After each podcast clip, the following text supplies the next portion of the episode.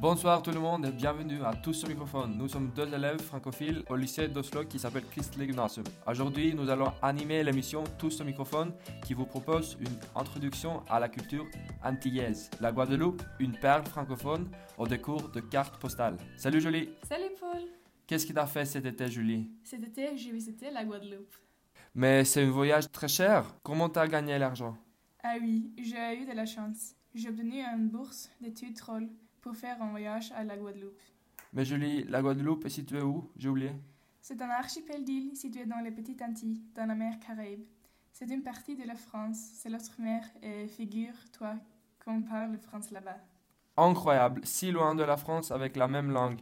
Mais dis-moi, comment était la météo La Guadeloupe bénéficie d'un climat de tropical. euh, le soleil brillait beaucoup, mais il a plu de temps en temps. Quand il pleuvait, il pleuvait de cordes.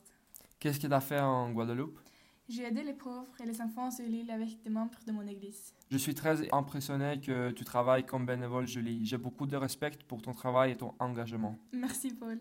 J'adore aider les autres et travailler pour la protection de l'environnement car je pense qu'il faut sauver notre planète. Il y a par exemple beaucoup d'algues qui envahissent les plages de la Guadeloupe. Ils s'appellent les sargasses et époulent beaucoup les côtes guadeloupéennes. La situation est grave. Il faut que les jeunes s'engagent pour l'avenir de notre planète. Oui, je suis d'accord.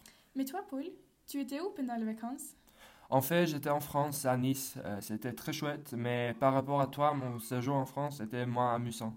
Ton séjour en Guadeloupe était sûrement plus exotique. Raconte-moi un peu, la Guadeloupe est très loin de la France métropolitaine. Est-ce qu'il y a des différences culturelles entre les deux régions Absolument. Il y a des différences et des similarités. Par exemple, on parle français, mais il y a aussi une langue régionale qui s'appelle le créole. Mais c'est pas ni souci. Ah, c'est vrai, t'as compris la langue Euh, oui, un peu, parce que c'était similaire à la langue française, mais c'est du français simplifié que l'on écrit comme on l'entend. Génial. C'est bien ça, j'imagine que la nourriture était différente aussi par rapport à la France métropolitaine. Ah oui, on a mangé beaucoup de fruits exotiques, du poisson et des spécialités créoles.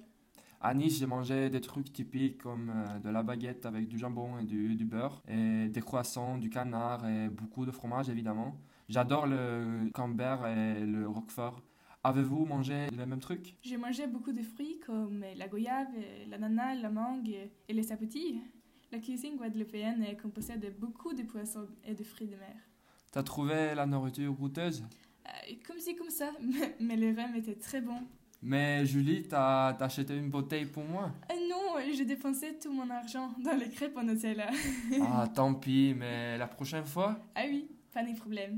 T'as vu quelque chose d'intéressant en Guadeloupe Ah oui, euh, pendant les vacances, j'ai habité chez une famille d'accueil et j'observais que la famille était dominée par les femmes. Ah, C'est vrai, c'est comme, c'est comme ça partout en Guadeloupe. Ah non, mais c'est en tendance. Beaucoup d'enfants naissent hors mariage et de pères différents. Mais le père, euh, où est-il Il n'aide pas Le père est complètement absent.